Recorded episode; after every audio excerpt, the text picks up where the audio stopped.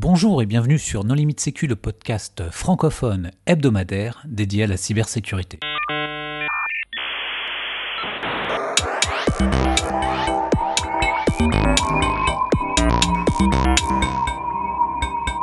Alors aujourd'hui, nous allons parler d'une société qui s'appelle Uncovery avec Adrien Petit. Bonjour Adrien.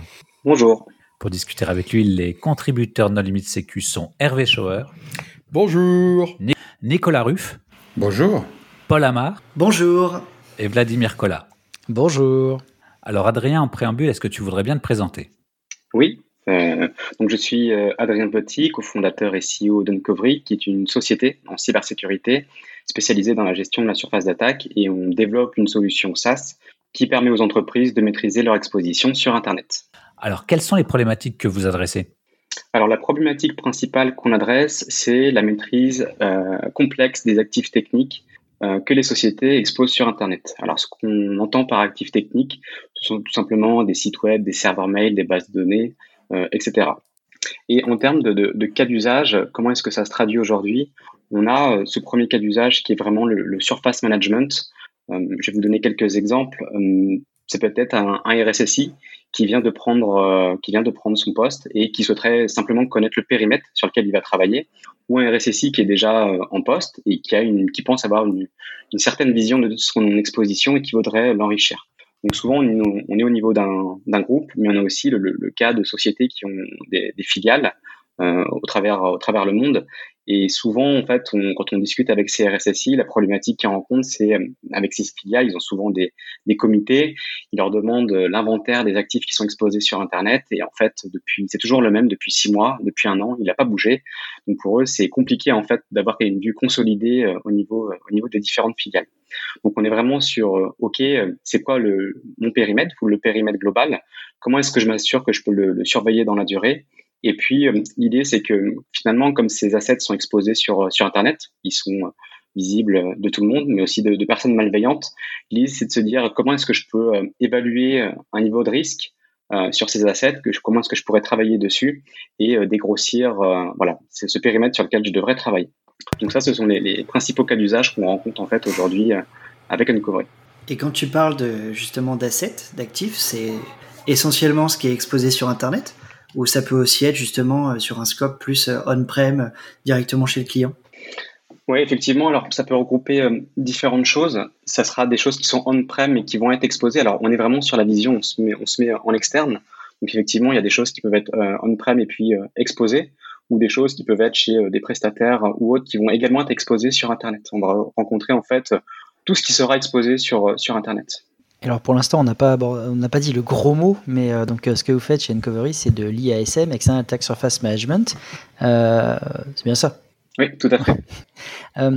Et c'est un, un, domaine qui est assez concurrentiel. Il y a beaucoup d'entreprises, de, d'acteurs dans ce domaine, par exemple l'américain Shodan, Sensis ou le français Onif. Comment est-ce que vous vous différenciez, vous, par rapport à toutes les solutions existantes?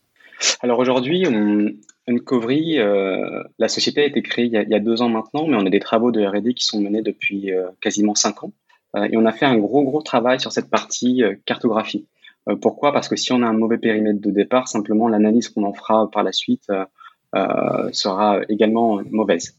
Et quand on, quand on observe effectivement les autres acteurs qui peuvent travailler dessus, la, finalement c'est dans l'approche qu'on qu constate la différence on a, je dirais, une, vision de l'attaquant qui se euh, qui s'oppose à celle du, du, défenseur. Donc, quand on est un défenseur, on ne sait pas toujours ce qu'on va rechercher. On a besoin de, de beaucoup de data. Donc, comment est-ce que ça se traduit? On va scanner euh, toutes les IP. Et, et là-dessus, en fait, les résultats qu'on va obtenir, c'est assez long. On peut le voir, par exemple, il y a des datas qui sont vieilles entre guillemets de deux ou, ou trois semaines. Il peut y avoir beaucoup de, de, de faux positifs euh, et puis et puis de bruit.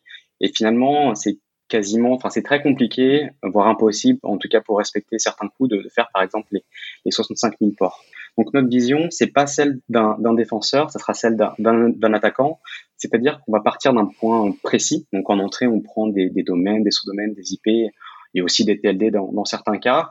Et, et l'idée, c'est en fait de, de, de, tirer la pelote en ne laissant rien de côté, en identifiant, en testant systématiquement euh, tous les points exposés. Donc, ce que ça nous permet euh, là-dessus, c'est d'être très précis, à jour. Euh, alors, je vais pas, alors pas de faux positifs. Je comprends pas. Ça, c'est du travail manuel. C'est pas automatique alors Alors, c'est effectivement euh, par rapport aux use cases qu'on peut rencontrer, on a échangé avec euh, beaucoup d'équipes opérationnelles. Finalement, c'est la vision d'un attaquant qui va faire pendant sa phase de, de reconnaissance toutes ces différentes étapes. On s'est rendu compte qu'en fait, c'était très compliqué de l'automatiser, de l'industrialiser et que c'était souvent fait en fait en mode one shot. Mais avoir quelque chose comme ça dans la durée, c'était vraiment, je dirais, le, problème, le problème à résoudre. Et donc aujourd'hui, donc la solution, elle est 100% automatisée et ce qui se passe, c'est qu'on a vraiment industrialisé et automatisé toutes ces différentes petites étapes qui sont faites par l'attaquant euh, pendant sa, sa, phase de reconnaissance. Oui, mais je comprends pas comment vous avez automatisé. Et c'est avec de l'intelligence artificielle, Hervé. Avec des ingénieurs, Hervé, des développeurs. juste avant cette question, je reviens juste sur un sujet parce qu'on est parti dedans directement dans la technique et sans vraiment définir l'IASM.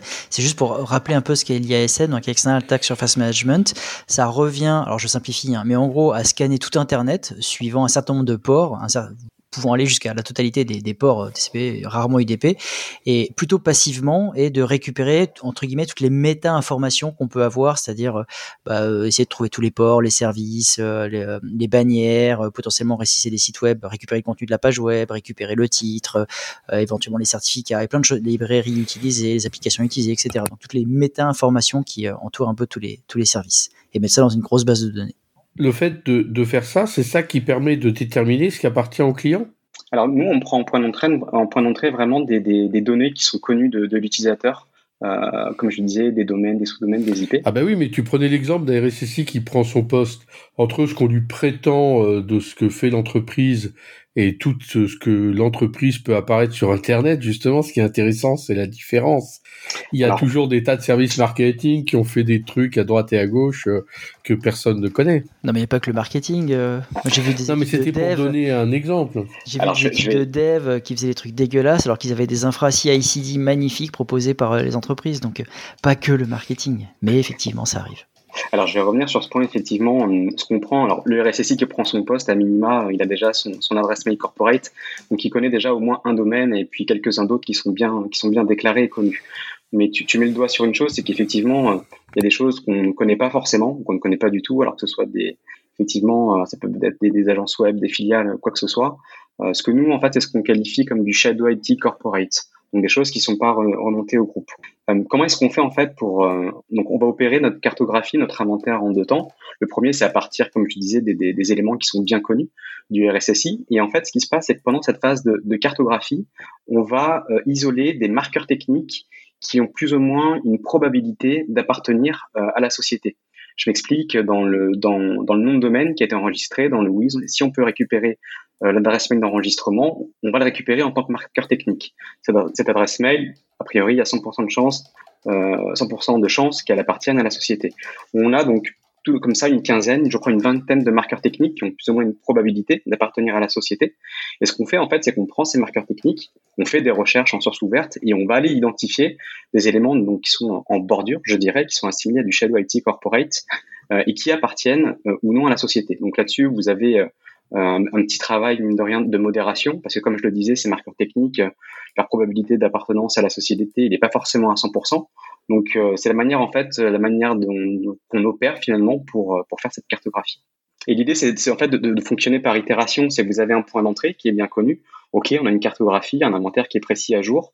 J'ai des marqueurs techniques qui me permettent de trouver euh, des éléments en bordure que nous on qualifie de edges. Quand j'ai qualifié mon edges, ok, ça m'appartient effectivement, j'en avais pas connaissance. Ça repart en cartographie pour compléter l'inventaire de base. Et de cette façon, euh, ça nous permet aussi d'avoir un minimum de, bruit, de faux positifs et de travailler de manière très rapide en fait sur la construction de cette, de cette cartographie, de cet inventaire. Il y a quelque chose que j'ai pas compris sur l'histoire de scan passif. C'est quoi un scan passif? Euh, Je sais pas si là tu voulais euh, rebondir là-dessus ou si. Oui, non, parce que Hervé a commencé à parler de l'égalité, mais en fait, euh, le passif, finalement, c'est, il faudrait en discuter avec un avocat, mais c'est le fait de, pas, de ne pas injecter, donc de se connecter sur un service et de commencer une négociation euh, bah, comme le service l'attend et de récupérer les informations. Typiquement, je me connecte sur une page web, euh, sur le, enfin, je me connecte HTTP euh, sur le port 80, je fais un get, je récupère la page web. Entre guillemets, c'est c'est pas illégal. Et après, bah, je peux analyser le contenu de la réponse, etc. Je vois que c'est un service, je sais pas, Apache derrière, enfin telle version, et je mets ça dans la base de données. Ça, c'est pas c'est pas actif. Là que tu commences à, rentrer dans l'illégalité, si tu commences à essayer d'injecter, je sais pas, d'injecter une SQL, injection SQL, des SSRF, des choses comme ça. Enfin, c'est donc ça reste juste, c'est tu entrouvres la porte, tu regardes ce qu'il y a et tu refermes. Oui, mais la différence, c'est que d'un côté, tu scannes des gens qui ont rien demandé, et de l'autre côté, tu scannes des gens qui l'ont demandé. Tu scannes pas vraiment parce tu scannes des gens qui l'ont demandé, mais il n'y a aucun problème de légalité. tu, te, connectes légitimement sur un service ouvert sur Internet. Euh, si, je peux, si je peux apporter une précision pour Uncovery, on ne s'amuse pas à scanner les, sociétés pour lesquelles on n'a pas l'autorisation. Chaque société sur laquelle on travaille, on a reçu une autorisation préalable. Donc euh, simplement, tu peux avoir des difficultés entre le périmètre que donne euh, le commanditaire et puis euh, la réalité du terrain. Et ce qui est intéressant, c'est de repérer les choses qu'ils t'ont pas données dans le périmètre et pourtant c'est bien à eux. Alors oui, alors il y a des choses euh, que eux ne connaissent pas. Alors déjà dans le périmètre de base, par exemple des sous-domaines dont ils n'auraient pas connaissance, euh, des ports ouverts pareil dont ils n'auraient pas connaissance, et comme je le disais, donc d'autres choses qui sont complètement en bordure des, noms de domaines, des, machines, des sites web enregistrés par une agence web qui n'a pas été remontée. Effectivement, ça, ce sont vraiment les, deux types, je dirais, d'éléments euh, qui ne sont pas forcément connus ou pas connus d'une société qu'on est capable de remonter. Et, et, pour revenir du coup sur la solution euh, Uncovery, donc là, euh, ce que disait Vlad, c'est effectivement, il y a pas mal d'acteurs, type Onif, Shodan, euh, etc., euh, qui ont tout un tas en fait de, de crawlers. Vous, côté Uncovery, est-ce que vous travaillez avec typiquement des, providers de ce type-là Ou bien en fait, vous avez tout redéveloppé in-house euh, chez vous? On a les deux approches. Euh, la première, c'est effectivement, on est connecté à des API euh, externes parce qu'on n'a pas besoin, je dirais, de, refaire la roue. Ça marche bien. on utilise aussi des, outils open source qu'on a recustomisés parce qu'il y avait vraiment des problèmes là-dessus de, scalabilité et d'industrialisation. Donc on les refait nous-mêmes et puis on a développé nos, propres outils.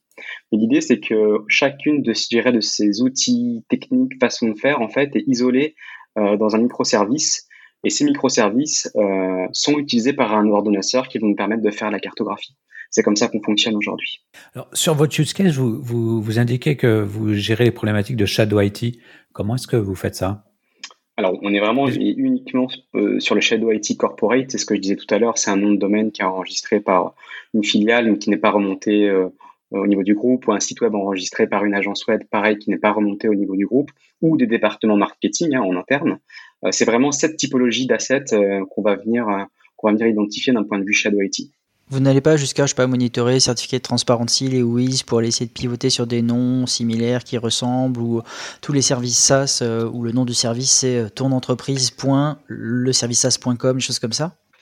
Si, on va utiliser quelques-unes de ces techniques, euh, mais par contre, on va pas du tout aujourd'hui travailler sur cette partie SaaS pour le moment. Pas, en tout cas, pas, c'est pas notre vocation. Il y a d'autres outils qui le font très bien. Euh, c'est pas un use case en tout cas avec les, les gens avec qui on discute euh, qui est remonté aujourd'hui euh, au travers de la solution. Et pour monter cette pépite, du coup, vous êtes, vous êtes combien à peu près dans l'entreprise? Alors on a commencé, comme je l'ai dit, l'histoire a commencé à 5 ans maintenant, euh, et aujourd'hui Uncovery donc a été officiellement enregistré en mars 2021. On l'a monté à 3, donc avec Evin et Aurélien, euh, donc l'équipe a grandi par la suite. Donc comme on le disait tout à l'heure, euh, euh, on a fait appel à des, à des développeurs pour pouvoir justement nous permettre d'industrialiser, de, de, passer à l'échelle tout ça. Donc on est monté jusqu'à une dizaine de, personnes et puis ensuite on a un petit peu réduit la voilure et aujourd'hui on est quatre. Mais ce que, ce que je disais aussi, c'est que finalement ces différentes années de R&D nous ont permis aujourd'hui d'avoir un, outil qui, qui est stable et qui est scalable. On répond bien au cas d'usage et maintenant, voilà, l'idée c'est d'aller. Alors, on continue bien sûr de, l'améliorer, mais l'idée maintenant c'est de passer, je dirais, la, vitesse supérieure plus sur la partie euh, commerciale. Et, et, du coup, juste pour euh, voilà, quand tu parles justement de tout ce qui est R&D, c'est-à-dire il y a quand même une multitude de nouvelles attaques qui peuvent arriver, de nouvelles CVE, ce type de choses. Ce que je comprends, voilà, on est vraiment sur euh, du scanning passif, mais ces méthodes d'attaque, est-ce que justement, faut pas aussi compter sur de la R&D et continuer là-dessus? C'est-à-dire comment est-ce que vous restez au niveau? Est-ce que vous n'avez pas peur de, voilà, en, arrêtant un petit peu la voilure sur la partie R&D, bah, peut-être de faire un produit, euh, je vais pas dire désuet, mais euh, du coup qui, tienne qui tienne dans la durée? Question ouverte. Hein. Oui, bien sûr. Euh, juste pour revenir sur ce sujet de, scan, alors pour moi, on fait, je, vous me direz ce que vous en pensez, mais on fait quand même de l'actif. Quand on fait les 65 000 ports, on a quand même une démarche qui est active là-dessus. Donc, pour être tout à fait transparent, je le disais tout à l'heure, on fait appel à des API externes qui vont nous donner de l'information. Ça, c'est du passif. Mais on a aussi nos propres tools qui nous permettent de faire de, de l'actif. Et une fois de plus, euh, c'est toujours avec l'accord de, de, la société euh, qui est euh, qui est en face. Par contre, la, la grosse limite, c'est qu'on ne fera pas on fera pas d'intrusif. Quand on détecte un asset, alors autant on peut dire l'idée d'uncovery, c'est vraiment de se dire j'ai un inventaire, j'ai une cartographie. Ensuite, je vais quand même dégrossir la plupart des choses euh, qui sont visibles pour un attaquant parce que dessus c'est de se dire ok ben là j'ai des accès j'ai des accès distants euh, j'ai des bases de données etc donc là-dessus on a des analyses dites de notre côté passive hein, c'est de l'hygiène de sécurité euh, par contre, cette partie test d'intrusion aujourd'hui n'est pas opérée de notre, notre côté très clairement. Euh, mais pour revenir euh, sur la question d'un point de vue R&D, je dirais que jusqu'à présent, et on s'est aussi beaucoup utilisé, appuyé pardon sur nos, notre expertise en interne, qui repose notamment aussi via Aurélien sur la partie sécurité offensive au travers de, Red Team, etc. On a quand même, je dirais, à l'état de l'art de tout ce qui peut être fait aujourd'hui par, par un attaquant, on l'a industrialisé, automatisé. Pour autant, euh, clairement, il y a des nouvelles techniques euh, qui sortent tous les jours. Donc, il y a de la R&D, des POC en interne euh, qui sont menées, je dirais, en flux tendu, en fil rouge là-dessus. On va également suivre sur Twitter, que ce soit des, chercheurs, donc des personnes bienveillantes, mais aussi d'autres groupes qui peuvent être un peu plus malveillants parce qu'il peut y avoir des choses à en tirer. Euh, ensuite, on, peut avoir des trous dans, la raquette. Alors, j'ai deux cas en tête. Le premier, c'est sur des zones qui sont très particulières, qui sont très très bien connues euh, par le, le, RSSI et les équipes opérationnelles. Et là-dessus, si on est capable, je dirais, de, de, de refaire euh, de manière automatique la manière de, de, découvrir l'asset, on pourra le refaire, on s'améliore euh, en continu. Et après, je dirais qu'on a eu aussi pas mal de, de travail de R&D sur pour limiter au maximum tout ce qui est faux positif et bruit. Là-dessus, les équipements de protection, ça nous a souvent, au début en tout cas, posé des, des problèmes euh, et puis le but, c'est clairement pas de remonter. Déjà, quand on remonte plus d'informations, en tout cas plus de visibilité sur les assets, l'idée c'est pas de noyer les utilisateurs sur des choses euh, qui leur servent à rien, très clairement, et de faire un boulot de tri. Donc, on a eu un, gros travail qui a été fait euh, là-dessus. Au niveau des équipements de protection, bah, pour s'assurer effectivement que derrière, voilà, en tout cas, on remonte quelque chose de propre. Donc la R&D, elle est, mais je dirais, enfin, je pense que c'est aussi l'ADN en cybersécurité, c'est de la R&D de façon permanente. Et si on veut perdurer là-dessus, je dirais, il vaut mieux que ce soit inscrit dans, dans l'ADN. Ouais, en, fait, je te disais ça. Pourquoi Je te disais ça, par exemple, quand tu vois des projets type, justement, Project Discovery, euh, qui proposent des outils type euh, Nuclei, où justement, en fait, ils ont une très très forte communauté avec, euh, voilà, où en fait, ils, voilà, ils, ils, utilisent cette communauté pour arriver à avoir tout le temps des nouveaux use cases et se tenir à jour.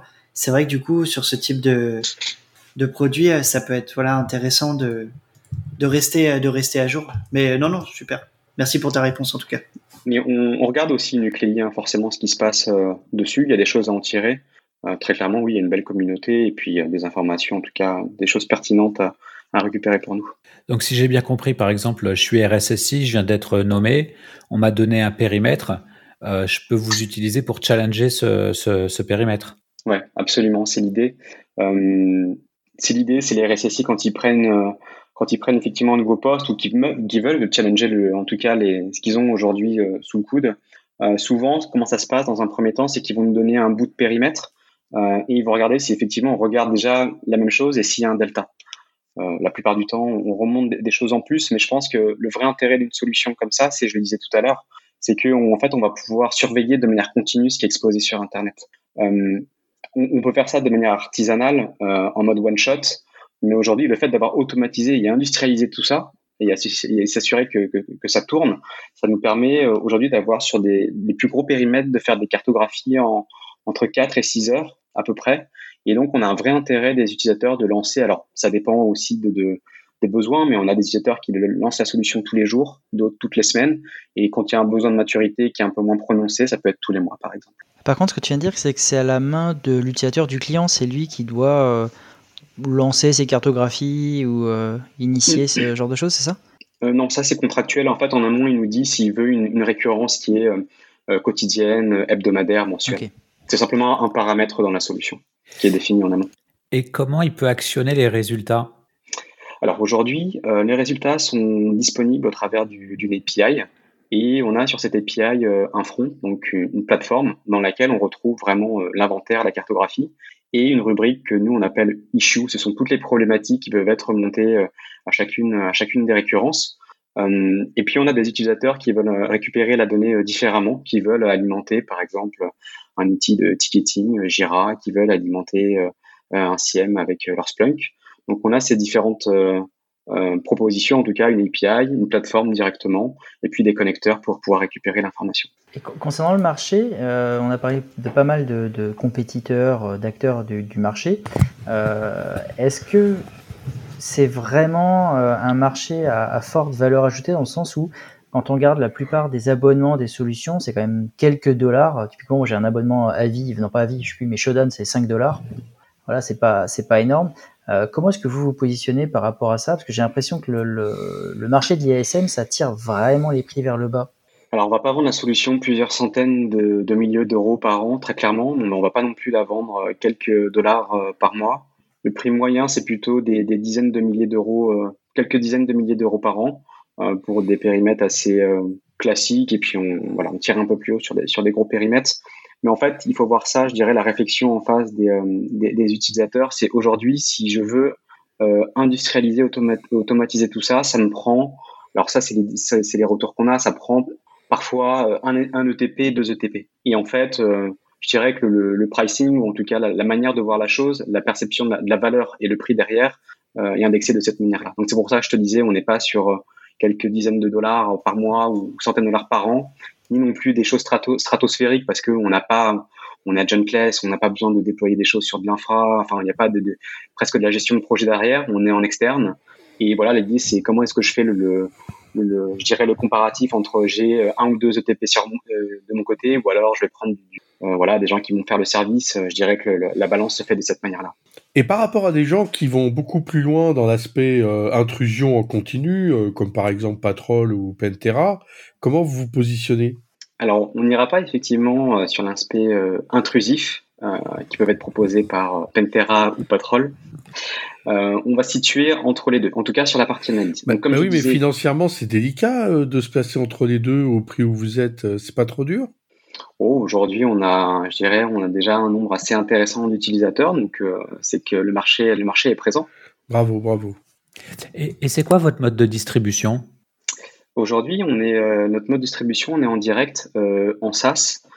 Comment se fait le pricing C'est simplement sur une récurrence qui est définie par l'utilisateur en amont et le, périmètre, c'est la taille du périmètre sur lequel on va travailler. Et euh, j'imagine qu'il y a la possibilité d'évaluer votre service avant d'y adhérer. Comment, comment ça se passe? Oui, c'est un format de, POC en, one-shot sur une partie ou la totalité du, périmètre. Euh, donc l'idée, c'est d'avoir euh, cette visibilité sur les actifs qui sont exposés, l'inventaire, la cartographie. Et on proposera aussi une, une analyse là-dessus qui est automatisée, donc une analyse, comme je le disais, passive, de l'hygiène de sécurité, est-ce que j'ai des accès distants, des bases de données, euh, etc. Euh, et c'est comme ça qu'on évaluait sur la solution avant finalement de, vouloir la déployer dans l'utiliser pardon dans la durée et sur un scope qui est plus large. Et comment tu vois la suite? Alors la suite pour une covery, euh, c'est ce qu'on on en discutait. L'idée c'est d'un point de vue R&D de toujours être, je dirais, à la hauteur en termes de cartographie, s'assurer qu'on a vraiment toujours cette, on apporte cette visibilité euh, cette précision et le fait d'être d'être à jour. Ensuite, sur la partie analyse, on veut continuer d'aller plus loin sur les euh, informations qu'on peut remonter. Comme je le disais, jusqu'à présent, on faisait de, on fait de, l'hygiène de, sécurité de manière passive. Sans, sans aller jusqu'au test d'intrusion, on nous demande aussi une partie euh, vulnérabilité. Est-ce qu'il y a des choses, voilà, des assets qui peuvent être concernés? Et en même temps, on, on peut aller plus loin aussi sur la catégorisation des, des différents assets qu'on est capable de remonter. Je vais vous donner un, exemple sur lequel on, travaille en ce moment. Toutes les pages web, euh, les assets de type page web, site web qui sont récupérés, on en fait un screenshot. Donc aujourd'hui, on a une, je dirais qu'on a une base de données qui est assez brute avec des, screenshots et une URL derrière. Mais là-dessus, ce qui est intéressant, c'est de, travailler, d'aller plus loin et d'être capable de reconnaître en fait des, patterns de, sites web, des, templates.